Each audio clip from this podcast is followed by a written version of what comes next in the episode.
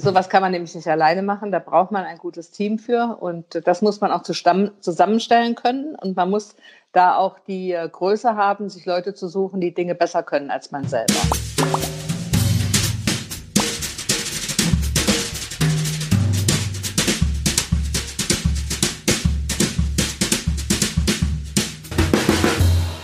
Hallo ihr Lieben, mein Name ist Angela De Giacomo. Ich bin die Initiatorin des Wundernova Frauen Sommer und Pink Festes.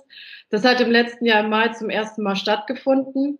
Und mein Wunsch war es, im letzten Jahr Frauen zu zeigen, die total Spaß und Freude haben an ihrem Beruf und an ihrem Tun und Wirken und äh, diese Freude sozusagen abstrahlen können auf das Publikum. Wir hatten 300 Gäste, darunter auch viele Jugendliche und äh, eine Frau, die mir besonders ähm, geholfen hat, das Sommerfest zu verwirklichen, ist heute mit mir im Gespräch Brigitte Zypris, unsere ehemalige Wirtschaftsministerin und Justizministerin. Hallo Brigitte. Hallo Angela. Du hast dich ja relativ früh bereit erklärt, beim Sommerfest mitzumachen, das zu unterstützen und auch dort zu sprechen im Politikpanel zusammen mit der französischen Botschafterin und der ehemaligen deutschen UNESCO-Präsidentin. Ähm, warum eigentlich? Also, ich sag mal ganz ehrlich, äh, ein wesentlicher Grund war, dass ich dich mag. Äh, dass ich dich äh, finde, dass ich es gut finde, wie du an die Dinge herangehst und mit welchem Optimismus und welcher Fröhlichkeit du sagst, wir kriegen das hin und wir machen das und du so ein, ein Riesenprojekt gestartet hast wie das Wundernova Frauenfest. Und ich habe gedacht, also eine junge Frau, die so ein Esprit hat und äh, die so tolle Vorstellung hat, die musst du unterstützen. Das war der Hauptgrund. Natürlich finde ich auch die Sache gut. Äh, das äh, gehört auf alle Fälle dazu. Ähm, denn das, was du da gemacht hast, vor allen Dingen das Zusammenbringen von jungen Frauen und älteren Frauen, das Vorstellen Role Models die Möglichkeit zu geben, dass man nachmittags in Kleingruppen diskutiert, die Jungen mit den älteren Frauen. Das fand ich eine super Idee. Das gibt es sonst viel zu selten. Meistens treffen sich nur die Älteren untereinander und sagen sich, wie wichtig es ist, dass man Frauen fördert. Äh, aber dass man die Jungen mitzieht, das passiert selten genug. Und das fand ich auch eine ganz tolle Sache. Und das hat ja auch super gut geklappt. Du hast ja auch direkt eine junge Dame mitgebracht. Genau, habe ich. Habe dann auch die Chance genutzt und habe die ältere Schwester meines Patenkindes mitgebracht, meines letzten Patenkindes. Und äh, die war auch total begeistert. Die fand es klasse. Ja, danke. Ich weiß jetzt gar nicht, was ich sagen soll, wenn man eine solche, so ein nettes Kompliment bekommt. Also vielen Dank. Wir haben uns ja ähm, im Rahmen von Wundernova ja schon vor zwei Jahren getroffen und da gab es ja für mich einen ganz besonderen Moment denn du bist gerade äh, in Rente gegangen nach ganz schwierigen Koalitionsgesprächen äh, und einer recht anstrengenden Zeit in deiner letzten Phase als Wirtschaftsministerin. Ähm, das war so Mitte März, ich glaube um den 18. Genau. März herum. Mhm. Und warst äh, zudem erkältet, hast dich aber bereit erklärt, zu einem allerersten Wundernova-Treffen nach Frankfurt zu kommen und da schon die ersten Frauen zu inspirieren. Das ja. werde ich dir nicht vergessen. Ähm, aber genau, erzähl uns mal, du bist sozusagen vor zwei Jahren in Rente gegangen. Ähm, genau. Wie war das für dich, ähm, nach so vielen Jahren als Ministerin zu sagen, dieses Kapitel ist jetzt vorbei und was ist seither passiert? Hm. Na, also dass dieses Kapitel vorbei ist, das hatte ich ja ehrlich gesagt schon viel früher gesagt, nämlich dadurch, dass ich nicht wieder kandidiert habe für die Wahlen zum Deutschen Bundestag. Ähm, die waren ja im September und äh, die Aufstellung für die Kandidaten war schon sehr viel früher. Das heißt, es war schon ein längerer Ablösungsprozess. Ich bin dann im Oktober aus dem Bundestag ausgeschieden und war dann noch bis März Ministerin, weil eben die Regierungsbildung so schwierig war damals.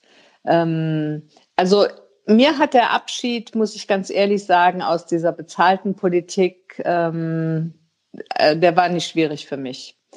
Äh, ich hatte mich darauf eingestellt, das ist sicher das eine, aber es war auch so, dass, es, dass ich irgendwie so das Gefühl hatte, es ist gut. Und äh, das Gefühl hat auch durchgetragen bis jetzt zum Moment, jetzt wo diese Corona-Krise da ist. Da habe ich jetzt manchmal gedacht, ach schade, äh, da wärst du jetzt gerne dabei. Denn Krisenmanagement, äh, ich glaube, das kann ich ganz gut. Äh, die Jahr 2000-Krise und auch die Fluthilfe habe ich ja ganz gut gemanagt. Und äh, da hat es mich jetzt manchmal in den Fingern gejuckt. Aber ansonsten bin ich sehr zufrieden mit meinen Entscheidungen. Und auch mit meinem Leben jetzt, es ist sehr viel ruhiger, es ist weniger anstrengend. Es ist im Moment natürlich total ruhig. Ich bin seit 14 Tagen zu Hause. Ähm, aber auch davor schon war es sehr viel ruhiger und hat mir schon die Gelegenheit geboten, morgen Sport zu machen, äh, das ganze Leben etwas ruhiger anzugehen, trotz ähm, zahlreicher Termine, die ich immer noch gemacht habe. Was mache ich? Ähm, einmal mache ich Sachen aufgrund meiner Tätigkeit als Justizministerin vorher. Also ich bin Mitherausgeberin der Zeitschrift für Rechtspolitik. Ich bin äh, im Beirat einer Rechtsschutzversicherung. Ich bin Präsidentin der deutsch-israelischen Juristenvereinigung. Ich bin Ombudsfrau bei verschiedenen Organisationen. Seit neuestem bin ich jetzt auch Ombudsfrau bei VW, bei der Abwicklung des VW-Vergleichs mit dem VZBV. Und aus meiner Vortätigkeit als Wirtschaftsministerin mache ich vor allen Dingen viel mit Startups. Ich bemühe mich vor allen Dingen, junge Frauen zu fördern. Bin da bei verschiedenen ähm, äh, Institutionen, also beim Startup-Verband. Ich habe bei Grace mitgemacht und ähnliches mehr. Und es sind aber auch einzelne Startups, die ich fördere und in die ich auch jetzt investiert habe. Und ähm, ich bin Herausgeberin des DUB Unternehmermagazins. Das ist eine in Hamburg ansässige Zeitung, die man eigentlich nicht kennt. Die wird immer nur äh, wahrgenommen im Grunde, wenn sie als kostenlose Beilage der FAZ und der Wirtschaftswoche verteilt wird. Das ist zweimal im Jahr. Und wir versuchen jetzt gerade die Zeitung so ein bisschen mehr zu pushen auch und ein paar mehr Veranstaltungen zu machen. Und das mache ich auch mit denen zusammen und das macht auch Spaß. Entschuldigung. Ja, und Aufsichtsrätin bei Bombardier bist du auch, oder? Ja, das stimmt. Aufsichtsrätin bei Bombardier bin ich und ähm, bei Better Place. Und äh, bei EIT Digital, das ist ähm, European Institute of Technology, das ist eine europäische Institution. Ähm, und das, die letzteren beiden sind aber ehrenamtlich, da kriege ich kein Geld für. Okay, aber erzähl mal für alle, die jetzt noch nicht genau wissen, was man als Ombudsfrau macht oder auch im Beirat, als Herausgeberin so eines Magazins, kannst du uns einen Einblick geben, wie da deine Arbeit aussieht? Mhm. Na, als Ombudsfrau ähm, ist es vor allen Dingen meine Aufgabe, Ansprechpartnerin zu sein für die Menschen mit ihren Problemen. Und dann ist die Frage, für welche Probleme? Also bei der Arbeiterwohlfahrt, beim christlichen Jugenddorfwerk, beim Deutschen Leichtathletikverbund, beim Deutschen Turnerbund. Ähm, da bin ich Ansprechpartnerin, wenn es irgendwie um sexuelle Übergriffe geht, wenn es um Fehlverwendung von Mitteln vielleicht geht, wenn einer das Gefühl hat, dass ein Vorgesetzter äh, sich nicht gut benimmt oder vielleicht irgendwelche Veruntreuungen stattfinden oder sowas, dann kann er sich an mich wenden. Ähm, das ist halt eine Person, die außerhalb der Institution ist und dadurch eben auch garantiert, dass dem Whistleblower, ist ja auch so eine Art Whistleblower, ähm, nicht nur, aber auch ähm, eben nichts passiert innerhalb der Institution, dass er da geschützt ist. Und da achte ich auch sehr drauf, dass es da keine Verbindungen gibt, ähm, auch wenn ich mich dann äh, bei der Institution darum kümmere, den Sachverhalt aufzuklären und gucke, ob das wirklich stimmt und wie die Leute das wahrnehmen. Jetzt bei VW ist das natürlich so, dass die Leute sich an mich wenden, wenn sie das Gefühl haben, sie werden nicht gut behandelt. Äh, sie erreichen niemanden in der Telefonschleife. Äh, sie sind ja werden als Nichtverbraucher behandelt und damit als nicht anspruchsberechtigt, aber sie meinen, sie seien Verbraucher und lauter solche Fragen, wo es dann eher so um die Auslegung geht. Ähm, das hat dann also nichts mit den anderen Themen zu tun. Mhm andere Rentner, die ich kenne, die spielen ja vor allem so Doku oder Doppelkopf oder treffen sich mit ihren Nachbarn. Die Liste, die du jetzt genannt hast, die ist ja nun schon sehr, sehr groß. Ähm, ja, wie, wie, ähm. Ist nicht so schlimm. Also das sind ja immer nur, das hört sich jetzt vielleicht so viel an, aber das sind ja immer nur punktuelle Tätigkeiten. Ich meine, man muss dann halt zwischendurch schon die Lage, die Wirtschaftszeitung jeden Tag lesen und äh, die Lage beobachten und man muss sich informieren. Aber ähm, wenn ich ähm, bei nebenan.de beispielsweise mit den Jungs diskutiere, dann ist das eine Diskussion, dann folgen daraus ein paar Aufträge und dann ist aber auch wieder gut für drei Wochen oder so. Ne? Also es ist immer nur so punktuell und insofern ist es ganz gut. Es sind dann halt eben viele verschiedene Punkte und das finde ich auch gut. Das macht mir auch Spaß. und ich habe ja, also erstens habe ich gerne Kontakt mit jüngeren Leuten und zweitens äh, helfe ich auch gerne. Und ich habe ja nun inzwischen wirklich auch ähm, ein relativ großes äh, Netz an Menschen, die ich kenne, unterschiedlichster Art und Güte und kann da in verschiedener Art und Weise eben auch helfen. Und ich habe äh, seit 20 Jahren dieselbe Handynummer. was sich jetzt gerade wieder für viele Menschen bewährt, die mich jetzt in der Krise anrufen und sagen, ihre Nummer haben wir noch, aber wir wissen nicht, wie wir an die jetzige Regierung rankommen. und was wünschen die sich dann von dir? Nein, die brauchen, nee, die brauchen eine Vermittlung in die Regierung rein, um äh, da eine Unterstützung zu kriegen in finanzieller Art. Okay. Also es ist ein Unternehmen. Also fernab von den Hilfen, die es ohnehin gibt und Förderanträge, die man stellen kann, oder? Ja, es sind halt größere Unternehmen, die eine andere Form von Unterstützung brauchen. Okay. Hm. Ja, wow. Also, dass du vielen Menschen hilfst und auch vielen Unternehmen hilfst, das ähm, zeigt sich ja immer wieder. Also, du besuchst ja auch viele ähm, Veranstaltungen, unterstützt dadurch. Ähm, aber du setzt dich ja auch für Startups ein, indem du zum Beispiel deine Kontakte spielen lässt und ähm, versuchst äh, ins TV-Geschehen einzugreifen. Und ähm, willst du dazu was sagen? Ich fand es nämlich, ja. als ich das gehört habe, äh, ganz schön ja. großartig von dir. Und hoffe, die Startups wissen das zu schätzen, was du für sie tust.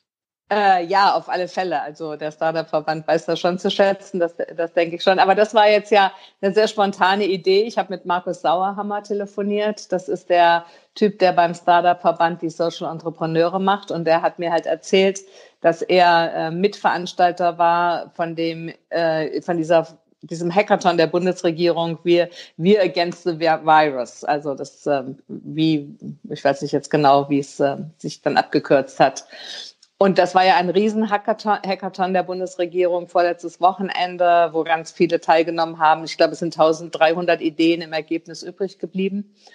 Und er hat mir davon ganz begeistert erzählt und ich habe gesagt, na ja, Mensch, eigentlich müsste man das doch bekannt machen. Und wie wäre es denn, wenn man mal eine extra Veranstaltung der Höhle der Löwen dazu machen würde?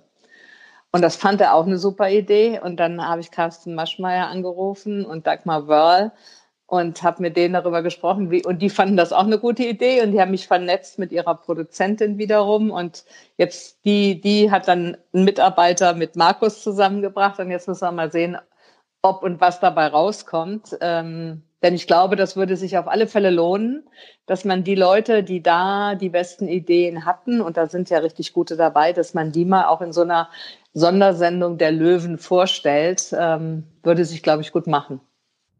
Also ich freue mich drauf. Ich schaue ja die Höhle der Löwen sonst nicht, aber die Folge, die würde ich mir auf jeden Fall ansehen. Und ich finde es total klasse, dass du sozusagen auch hinter den Kulissen ähm, so die Fäden ziehst und dich für junge Unternehmen und Startups so einsetzt. Ähm, in dem Zusammenhang haben wir ja auch mal zusammengearbeitet. Ähm, Im Rahmen der deutsch-indischen Startup-Brücke erinnere ich mich noch, dass du in deinem Ministerium da wegweisend warst und ich fand es immer schon faszinierend, wie du dich für die Startup-Unternehmen einsetzt. Woher kommt es, dass du die so magst? Unternehmertum und junges Unternehmertum? Ähm, ach, ich glaube, das ist jetzt gar nicht so sehr was Besonderes. Ich mag einfach Menschen. Wenn man das nämlich nicht tut, dann sollte man sowieso auch gar nicht in die Politik gehen. Ähm, und helfe gerne und ähm, unterstütze die Menschen gerne. Das habe ich auch in meinem Wahlkreis gemacht und das ist jetzt halt, äh, sind das die Startups, wo ich finde, dass die eine besondere Unterstützung auch bedürfen, teilweise wenigstens, oder dass es denen vieles erleichtert wird, wenn man sie mal mit den richtigen Leuten zusammenbringt. Und wenn das funktioniert, dann ist das ja klasse. Und wie gesagt, es ist halt eben einfach so, ähm, das äh, Adressbuch von mir ist ja inzwischen schon gut gefüllt und da kann man eben auch öfter mal einen Kontakt herstellen. Ist das, was dir auch jetzt noch so viel Spaß macht, sozusagen zu lenken und zu gestalten und Projekte zu verwirklichen? Äh, ja, ich bin ja immer, also seit ich irgendwie halbwegs bewusst lebe, also seit äh, der Pubertät, sage ich mal, bin ich ja immer engagiert gewesen. Ich war Klassensprecherin, ich war Schulsprecherin, ich habe mich während des Studiums engagiert, ich war in der Fachschaft. Äh, ich habe immer irgendwie was gemacht noch. Und äh, das kann ich natürlich jetzt auch nicht auf einmal aufhören. Ähm, und im Moment mache ich das alles halt per Telefon und Videokonferenzen. Und da ist es auch deutlich weniger natürlich dann, weil man, weil diese ganzen Nebenbeigespräche halt fehlen. Ne? Das merke ich jetzt so deutlich, wo der Unterschied ist ähm, äh, zu dem Norm zu dem normalen Leben. Also so schön wie das ist jetzt, dass wir uns jetzt hier via Skype unterhalten können oder dass man ansonsten andere Telefonkonferenzen macht.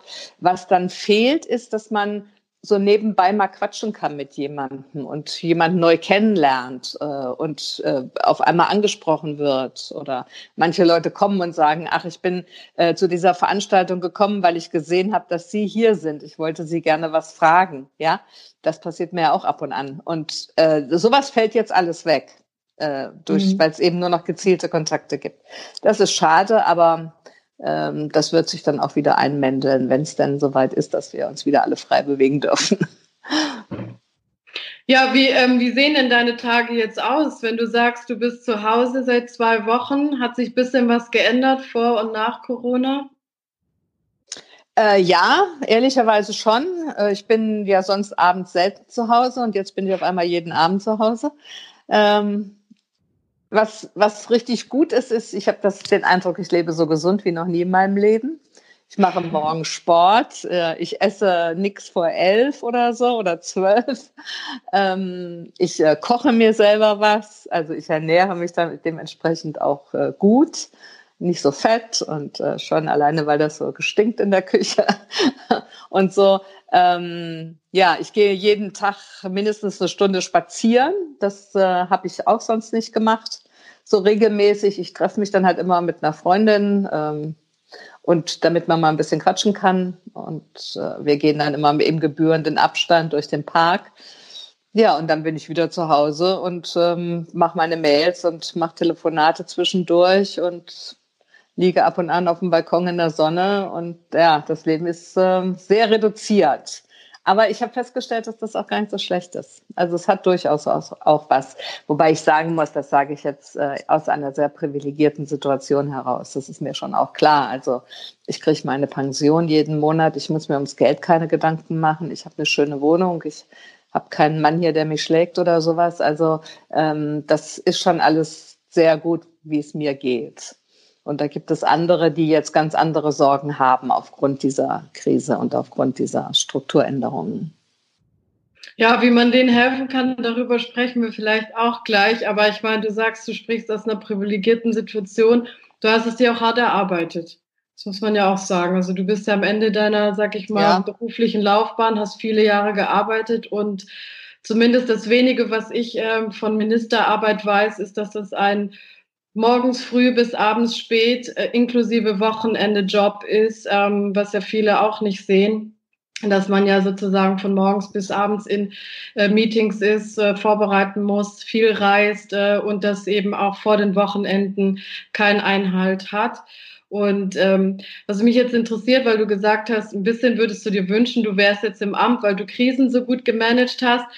Die zwei Krisen, die du eben genannt hast, ja, welches Feuer hattest du da und welche Kenntnisse, die dir geholfen haben, dieses, äh, diese Krisen zu meistern, als du im Amt warst? Naja, also in beiden Fällen ist auf alle Fälle evident wichtig, ich hatte immer ein sehr gutes Team. Äh, sowas kann man nämlich nicht alleine machen, da braucht man ein gutes Team für und das muss man auch zusammenstellen können und man muss da auch die äh, Größe haben, sich Leute zu suchen, die Dinge besser können als man selber. Ähm, das konnte ich, glaube ich, in beiden Fällen. Und das hat genützt und wir waren dann als Team ausgesprochen gut und erfolgreich. Und äh, wir haben auch äh, teilweise unkonventionelle Wege gewählt und haben uns unkonventionelle Überlegungen gemacht. Ähm, und das, ähm, ja, manchmal denke ich, wenn ich jetzt wieder so höre, was es für Schwierigkeiten gibt, ähm, da denke ich auch, naja, so ein bisschen unkonventionelleres Verhalten würde auch mal nicht schaden. Also einfach Aber, mal sagen, ich mache das jetzt. und ähm, mich würde gleich interessieren, was du anders machen würdest.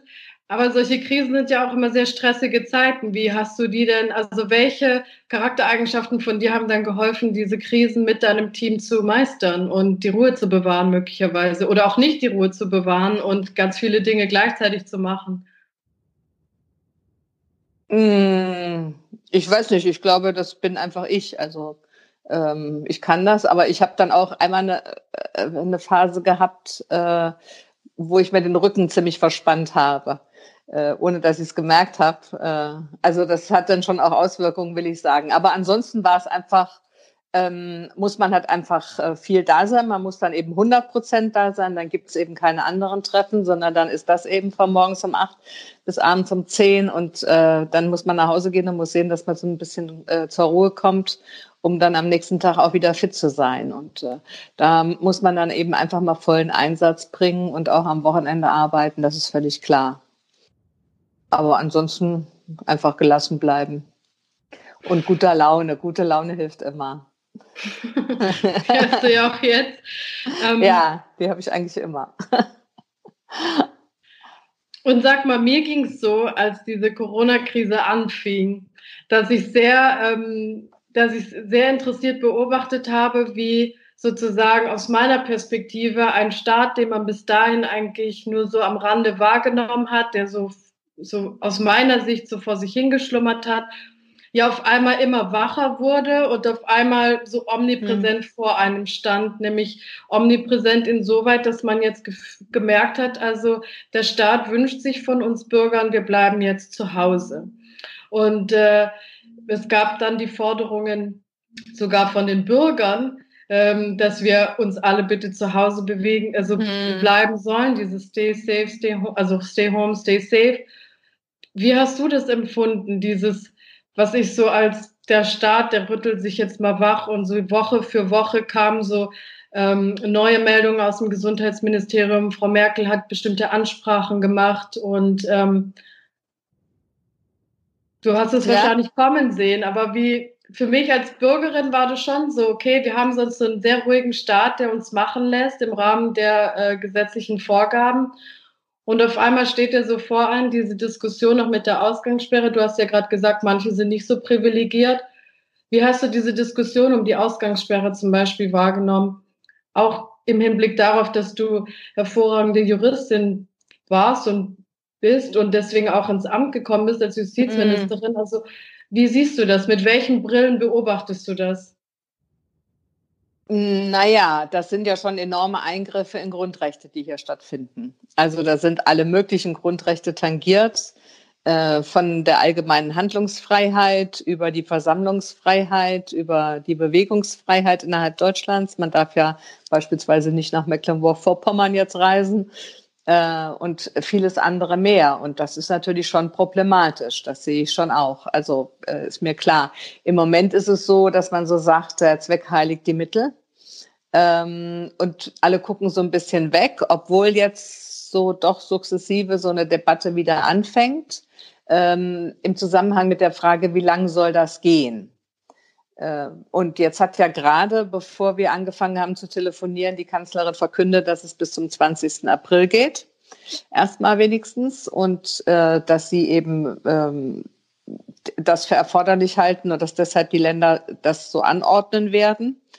Äh, das ist schon ein erheblicher Einschnitt, wie ich finde. Und wir müssen mal sehen, ob alle Leute bereit sind, das so zu akzeptieren oder ob es da jetzt auch die ersten Klagen gibt von Menschen, die sich dagegen wehren, unter Hinweis auf die Einschränkung ihrer Grundrechte und vor das Verfassungsgericht ziehen.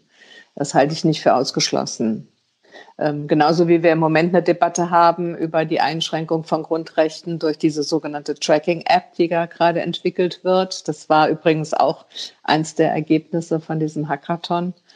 Ähm, und da gibt es aber offenbar jetzt einen Konsens, dass man eine bestimmte Form wählen kann, die äh, weniger einschneidend ist, grundrechtseinschneidend ist. Und äh, es sieht so aus, als ob, wenn das funktioniert, als ob sich dann alle darauf verständigen könnten, auch der Datenschutzbeauftragte. Und das wäre gut, weil diese anderen Formen, so unter dem Motto, ich gehe jetzt mal in das äh, Smartphone von jedem, äh, das halte ich auch für sehr problematisch. Und da ist natürlich vor allen Dingen die Angst mit verbunden, wenn der Staat das einmal macht, dann macht er das auch ein andermal wieder. Wenn man es einmal gemacht hat, ist die Hemmschwelle kleiner. Und ähm, das wäre natürlich ganz ungut, weil wir das nicht wollen. Für diejenigen, die davon noch nicht gehört haben, kannst du kurz sagen, worum es da geht? Bei dieser Tracking-App? Ja. Ja, die Vorstellung ist, dass die Smartphones zeichnen ja auf, wo man sich bewegt und äh, mit wem man im Zweifel auch in Kontakt kommt. Und dass äh, dann eben, wenn jemand positiv getestet wird, man rückverfolgen kann, mit wem war der im Kontakt, damit man die Leute nicht so mühsam ausfragen muss, äh, die sich dann teilweise nicht erinnern und so weiter und so fort. Und ähm, ja, also das ist die Überlegung. Und ich glaube, ähm, also wenn die Mediziner meinen, dass das dann hilft, ähm, dass man die Kontaktpersonen identifiziert, dann äh, ist das ja auf alle Fälle eine wichtige Botschaft. Aber man muss natürlich auch sehen, also und wenn das dann mit wenig Grundrechtseingriff passieren kann, so wie es jetzt scheint, dann ist das auch okay. Auf der anderen Seite muss man wenn es ein tieferer Eingriff wäre, dann müsste man natürlich dagegenhalten, dass es eben keineswegs so ist, dass sich jeder infiziert. Also sieht ja jetzt beispielsweise so aus, als wäre die Kanzlerin nur nicht infiziert, äh, das dritte Mal schon negativ getestet, äh, obwohl sie mit dem Arzt ja doch in einem engeren Kontakt war. Ähm, wenn wir davon reden, wir stecken uns auf der Straße an beim Vorübergehen und müssen deshalb zwei Meter Abstand halten. Also mh, scheint mit anderen Worten so zu sein, dass sich keineswegs jeder infiziert. Und das ist dann natürlich auch nochmal eine andere Form von Eingriff, wenn ich weiß, dass es eben nur einen bestimmten Prozentsatz überhaupt trifft und aber alle ähm, getrackt werden. Also das äh, ist eine, unter verfassungsrechtlichen Gesichtspunkten ist das eine wichtige Überlegung. Kannst du uns da einen kurzen Einblick geben, wie das ist, wenn der Staat so eine Entscheidung treffen muss? Also wie sieht der Apparat dahinter aus? Naja, ähm, in diesem konkreten Fall ist es halt so, dass es einmal die Beamten sind, die ähm, helfen, also insbesondere das Robert-Koch-Institut.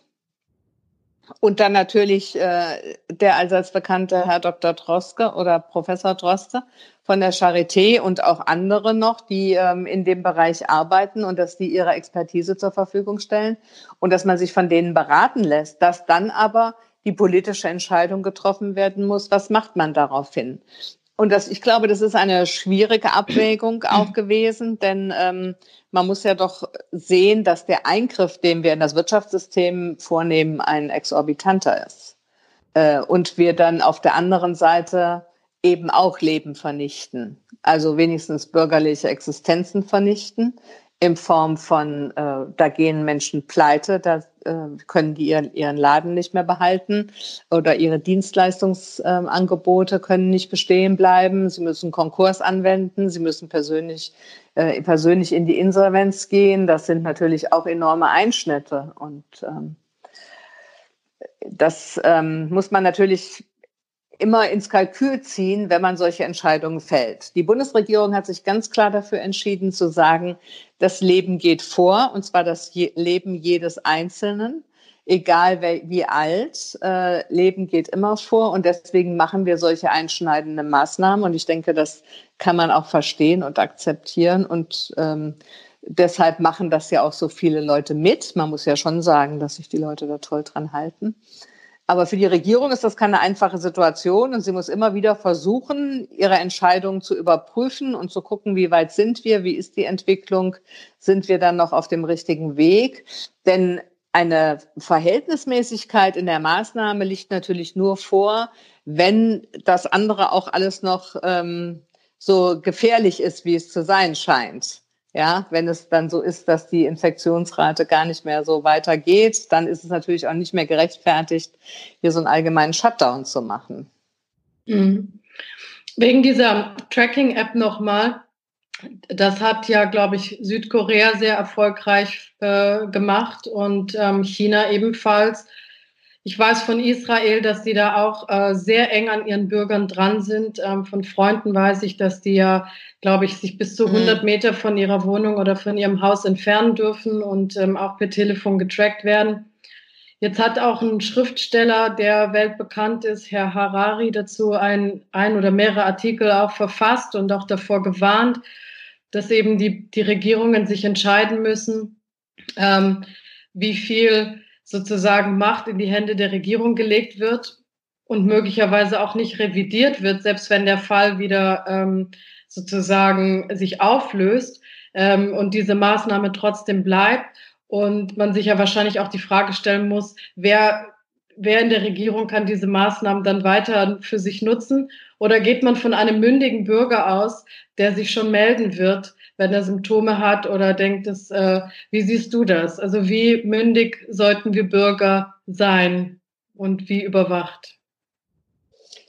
Äh, naja, wir sind ja im Grunde schon äh, sehr mündig und unsere Regierung sieht uns auch als sehr mündig an. Die Kanzlerin sagt ja immer, sie zählt darauf, dass sich die Bevölkerung danach richtet. Also sie will gerade keine irgendwie noch gearteten Gesetze dazu machen was sie ja auch könnte, aber das tut sie nicht. Und äh, von daher denke ich, sind wir in Deutschland schon auf der ganz guten Seite. Aber wenn wir uns beispielsweise angucken, was da gerade in Ungarn passiert, dass das Parlament dem Ministerpräsidenten unbeschränkte Vollmachten gibt, per Dekret zu regieren und dieses Gesetz auch nicht zeitlich befristet ist, äh, dann ist das natürlich schon dramatisch. Äh, was, wie eine solche Situation genutzt wird, quasi um kalt zu putschen und um aus einem demokratischen System ein totalitäres äh, System zu machen. Also das halte ich für äh, völlig inakzeptabel. In Deutschland ist es insofern was anderes. Wie gesagt, auf Bundesebene gibt es da gar keine verbindlichen Regelungen. Die gibt es auf Länderebene. Aber die auf Länderebene, die sind eben auch alle befristet immer nur. Und das ging ja jetzt immer nur für zwei Wochen erstmal. Und jetzt wird es eben nochmal verlängert um zwei Wochen. Und äh, von daher denke ich, kann man das akzeptieren. Aber ähm, trivial ist das alles nicht. Das muss man schon mal sagen. Aber es geht halt eben es geht eben darum, andere Menschen zu schützen. Und ähm, es ist eine besondere Situation mit dem Virus. Das wird ja jedem von uns immer wieder klar, wenn man sich dann solche Zustände wie in Norditalien oder jetzt in New York anguckt. Ähm, da sagt natürlich jeder sofort, das wollen wir nicht. Und deswegen müssen wir da uns eben alle anders verhalten. Und ich meine, ich weiß ja nicht, wie es dir geht, aber bei mir hier im Kiez in Friedenau kann ich nur sagen, die Leute verhalten sich alle vorbildlich. Ja, also hier in Berlin Mitte, was ich so sehe, um den Alexanderplatz auch. Und äh, wenn ich hier zu meinem lokalen Bäcker gehe, dann halten sich alle in der Schlange und versuchen äh, bargeldlos zu bezahlen. Und äh, das ist schon mein Tageshighlight. Mein Tageshighlight. bezahlen. Ja. Ist ja die ähm, ganze Bonpflicht aufgehoben. Also, Oder obsolet. Ja. ja, aber ähm, mehr, sage ich mal, Tageshighlights äh, im Sinne von Spaziergänge habe ich nicht, aber was ich so sehe, ähm, ja, alle zu Hause. Und ähm, aber was mich auch interessieren würde, ist deine Meinung als ehemalige Wirtschaftsministerin und du hast ja auch gerade angedeutet, die Verhältnismäßigkeit der Maßnahmen muss ja auch überprüft werden. Also sozusagen das Leben soll geschützt werden, andererseits gesundheitlich geschützt werden, andererseits mhm. soll ja auch nicht finanziell zerstört werden, indem äh, sozusagen Arbeitsplätze vernichtet werden und Unternehmen in die Krise gestürzt werden. Die Regierung hat ja ein unglaublich großes äh, Finanzpaket Rettungspaket. Geschnürt, hm. Rettungspaket geschnürt. Wie ist deine Auffassung dazu? Also ich finde es gut, was Sie gemacht haben. Ich finde es auch super, dass Ihnen das so schnell geglückt ist. Da sind einige Themen nicht berücksichtigt. Das kann aber auch gar nicht anders sein. Wenn man in so einer Geschwindigkeit arbeitet, dann wird auch mal was übersehen. Deswegen ist auch völlig klar, da wird noch ein zweites Paket kommen müssen. Ähm, aber da, das ist in Ordnung. Und ich glaube, äh, die Frage, wie diese Rettungspakete jetzt abgewickelt werden, das ist dann wieder eine Frage, welche Verwaltungskapazität haben die Länder? Äh, beispielsweise der Rettungsfonds für die Solo-Selbstständigen und die Kleinunternehmen bis zehn Angestellte, äh, die 50 Milliarden, die werden ja jetzt über die Länder ausgegeben. Und da funktioniert es in einigen Ländern besser und in anderen Ländern schlechter. Das ist aber immer so. Und das liegt dann halt an den Bundesländern. Da kann der Bund jetzt nichts für. Der Bund hat das Geld bereitgestellt und die Länder machen das dann halt. Ähm, und ja, also von daher denke ich, die haben das, haben das schon gut gemacht. Aber das reicht, das wird nicht reichen. Also es gibt natürlich, ähm, es gibt äh, immer noch, witzigerweise gibt es aber auch, und also äh, gerade Gaststätten oder sowas, wo es gut funktioniert und wo auch die Leute aus dem Kiez ja eine Menge machen. Also jetzt muss ich nochmal Schleichwerbung für nebenan.de machen. Die haben ja jetzt so eine Kampagne, dass man für die Gaststätten oder Läden in seinem Kiez bestellen kann. Ähm, ich habe das auch gemacht und die Kneipe hier ne neben mir auf der einen Seite wenigstens, die Frau sagte zu mir, es läuft total gut, die machen jetzt nur Essen außer Hausverkauf, aber alle hier auch bei uns im Haus sagen, wir, wir müssen da jetzt mal einkaufen gehen, müssen da mal Essen besorgen, um die zu unterstützen. Und die haben gut zu tun, also die, die beschweren sich gar nicht, die kommen gut klar. Ähm, und so ein Kaffeeladen, bei dem ich jetzt Kaffee bestellt habe extra, äh, damit sie was zu tun haben, die haben auch gesagt, also wir haben so viel Bestellungen wie sonst nie. Äh, also das, da gibt's schon auch eine große Solidarität der Menschen und mich freut es auch, dass sie anfangen und gucken in ihrem Kiez und stellen fest, ja, das ist in der Tat das, was ich auch nachher wieder vorfinden möchte. Und Amazon finde ich eben nicht, die mir dann täglich die Pakete bringen. Und deswegen ist es auch gut, dass man da nicht so viel bestellt, sondern mhm. eher guckt, wie man es im Kiez regeln kann. Und wenn du sagst, die Maßnahmen sind nicht genug, was wären deine Vorschläge? Du hast ja vorhin auch angedeutet, man könnte unkonventionellere Wege gehen. Naja, man könnte manchmal halt in der Auszahlung äh, ein bisschen schneller sein und sehen, dass man, das Entscheidende bei diesen Rettungspaketen ist ja immer, dass man das Geld an die Leute bringt. Und das ist, äh, das, daran hängt es dann eben oft einfach. Und äh, jetzt haben die das aber so geregelt, dass sie das über die Länder machen und die Länder machen es dann wiederum über ganz verschiedene Wege. Da gibt es welche, die sind erprobt in der Abwicklung. Dann gibt es Leute, die, also und Behörden, die sollen das neu machen. Da wird's dann, hängt's dann wieder. Und das ist alles nicht so ganz glücklich. Das hätte man vielleicht ein bisschen, aber egal. Ich will da jetzt nicht dran rumrechten. Im Großen und Ganzen funktioniert's ja schon ganz gut. Und also vergessen hatte man beispielsweise die, eine bestimmte Kategorie von Startups. Da gibt's jetzt aber einen Kompromiss, dass es dafür nochmal Geld gibt ähm, dann weiß ich, dass die Reiseveranstalter nach wie vor unglücklich sind, dass es für sie keine Regelung gibt mit der Gutscheinproblematik und so. Also da, da müssen noch Sachen gemacht werden, ähm, damit man da auch in dem Bereich ein bisschen helfen kann. Denn es ist ja schon flächendeckend und dadurch, dass es eben nicht nur Deutschland ist, sondern die ganze Welt. Man könnte ja sonst sagen, dann setzt man das AIDA-Schiff eben äh, irgendwo anders ein und lädt Menschen aus anderen Ländern ein äh, auf so eine Kreuzfahrt. Ähm, aber das funktioniert ja eben auch nicht, sondern es ist ja überall geht es ja nicht. Und insofern ist das schon ein, ein enormer, ähm, eine enorme Herausforderung für unsere Wirtschaft. Und ähm, wenn du sagst, es ist ein weltweites Phänomen, da, geht ja auch eine andere Diskussion hervor. Ich schaue mir mal, wieder an, was so Zukunftsinstitute schreiben, wie die Welt nach Corona aussieht. Und da gibt es ja einige sehr düstere Szenarien. Aus meiner Sicht sehr düstere Szenarien wäre ein Szenario, wo jedes Land versucht, autark zu sein, was ja schier unmöglich ist. Ähm, aber wo sich sozusagen alles, äh, sag ich mal, verkleinert und sehr national wird. Und dann gibt es die etwas aus meiner Sicht optimistischeren Szenarien, wo man sagt, also es wird eine etwas größere weltweite Solidarität äh, und Verständnis dafür geben und zumindest europaweit Solidarität ähm, sich zeigen. Ähm, die Berichte sind ja immer so, äh, sag ich mal, unterschiedlich. Zum einen hören wir, dass wir jetzt natürlich in Deutschland in die Krankenhäuser Patienten aus Italien und Spanien aufnehmen. Andererseits in Verhandlungen wurde jetzt ähm, Italien von Deutschland, zumindest aus Sicht einiger Journalisten, ähm, fallen gelassen. Wie siehst du das? Wie ist dein ähm, Bild für die Zeiten nach Corona, siehst du, dass wir nationalistischer werden? Denkst du, wir werden weiterhin europaweit so solidarisch sein wie bisher, vielleicht sogar noch mehr? Und global, wie siehst du das? Also ich hoffe und wünsche, dass wir ähm, global bleiben. Äh, nach der Corona-Krise und dass wir wieder dazu kommen, dass wir sagen, dieses ist eine globale Welt und die kann nur funktionieren, wenn der Warenaustausch funktioniert. Das sieht man ja im Moment. Ich meine, viele Unternehmen in Deutschland, die müssen dicht machen, nicht weil sie nicht arbeiten könnten, sondern weil sie einfach keine Teile mehr haben, weil die ganzen Lieferketten stocken, weil die Teile aus äh, China nicht kommen, weil die Teile aus Polen nicht kommen und so weiter und so fort. Äh, das ist das Problem jetzt ja auch bei vielen. Und dann sieht man, sieht man eben, wie dezentral äh, aufgebaut unsere Welt inzwischen ist und äh, wie man darauf angewiesen ist, dass man leicht über die Grenzen kommt und leicht von A nach B. Also ich hoffe, dass dieser Zustand wieder eintritt.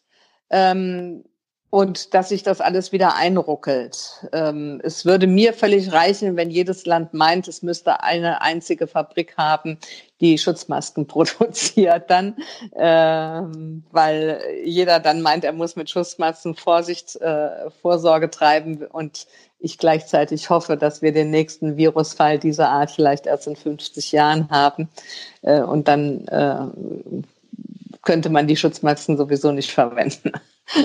Also, äh, ja. Aber wie oft optimistisch und zuversichtlich blickst du in die Zukunft? Naja, ich blicke schon immer sehr optimistisch in die Zukunft. Ich hoffe schon, dass das so wird. Aber ich sehe schon auch, äh, dass das für unsere Wirtschaft kein einfacher Gang ist. Also das ist schon klar. Und gerade die Unternehmen, die sowieso in der letzten Zeit schon Schwierigkeiten hatten, die werden natürlich jetzt dann nochmal ganz, nochmal zusätzlich gebeutelt. Und das ist äh, nicht gut. Und ich hoffe und wünsche, dass unsere Unternehmerinnen und Unternehmer die Krise auch nutzen, ähm, um um sich besser aufzustellen. Also um zu sagen, jetzt äh, dann nutzen wir die Situation beispielsweise, um zu gucken, was können wir mit im Zusammenhang mit Digitalisierung umbauen und verändern ähm, oder sonst irgendwie was machen. Äh, das ist ja eine ganze Bandbreite, was da möglich ist. Aber ich glaube, gut wäre es, man guckt in die Zukunft und fragt sich, was kann man da im Hinblick auf eine gute Zukunft ändern. Und gerade im Bereich Digitalisierung gibt es ja viel nachzuholen für unsere Unternehmen. Und wenn man das nutzen würde, wäre schon gut. Ja, du Sowohl bist für das Unternehmen als lass mich das nur kurz sagen, als auch für die Fortbildung der Mitarbeiterinnen und Mitarbeiter. Ich meine, viele machen Kurzarbeit, können nicht arbeiten, die könnte man ja nutzen für Qualifizierung, die Zeit. Und es gibt ja auch super Online-Kurse.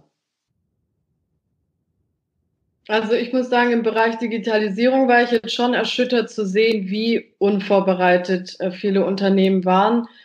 Ähm, man hat das natürlich immer wieder gelesen. Ich glaube, du und ich, die wir auch in einer etwas digitaleren Welt leben, zum einen, ähm, weil wir es selber nutzen, aber auch, weil wir uns in einem Umfeld bewegen, wo viele ähm, sozusagen digitale Lösungen geschaffen und hergestellt werden und das Thema uns beide umtreibt.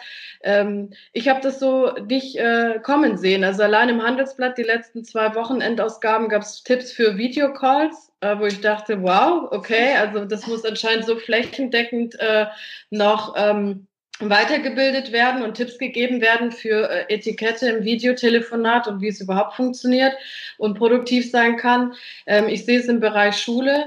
Äh, sozusagen, wie, ähm, wie wenige Maßnahmen eigentlich die Schulen vorher ergriffen haben, um jetzt in der Lage zu sein, relativ schnell zu äh, switchen, auch im Vergleich zu skandinavischen Ländern mhm. und zu sagen, jetzt ähm, passiert hier digitaler Unterricht.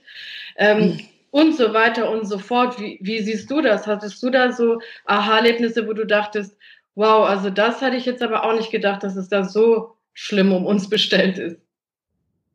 Nee, also bei den Beispielen, die du jetzt gerade nennst, da war mir da schon klar, dass es nicht so gut bestellt ist. Aber gleichzeitig hat es mich gefreut, mit welcher Geschwindigkeit dann doch Leute bereit sind, das zu machen. Also das ist jetzt ein bisschen ein blödes Beispiel, wenn man so will. Aber in meinem Rotary Club, wo ja viele ältere Menschen auch sind, ähm, da haben wir jetzt auch äh, Zoom-Konferenzen statt äh, Live-Treffen und äh, da machen alle mit, bis zu dem 90-Jährigen, der sagt, das ist doch kein Problem, das lerne ich jetzt und findet das ganz klasse und bedankt sich dafür, dass er das noch lernen konnte. Also das freut einen ja dann auch, wenn die Menschen so einen Anlass haben, sich damit zu beschäftigen und äh, viele Großeltern mit ihren Enkeln jetzt und sowas. Also ich glaube, insgesamt gibt das der Digitalisierung ziemlichen Schwung.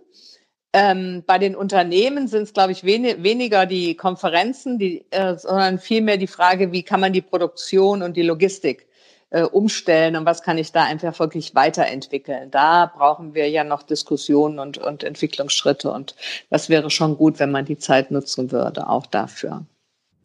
Und sozusagen der Wunsch als Sozi Sozialdemokratin an deine Kollegen da draußen, was würdest du dir wünschen, dass sie das auf gar keinen Fall vergessen zu berücksichtigen?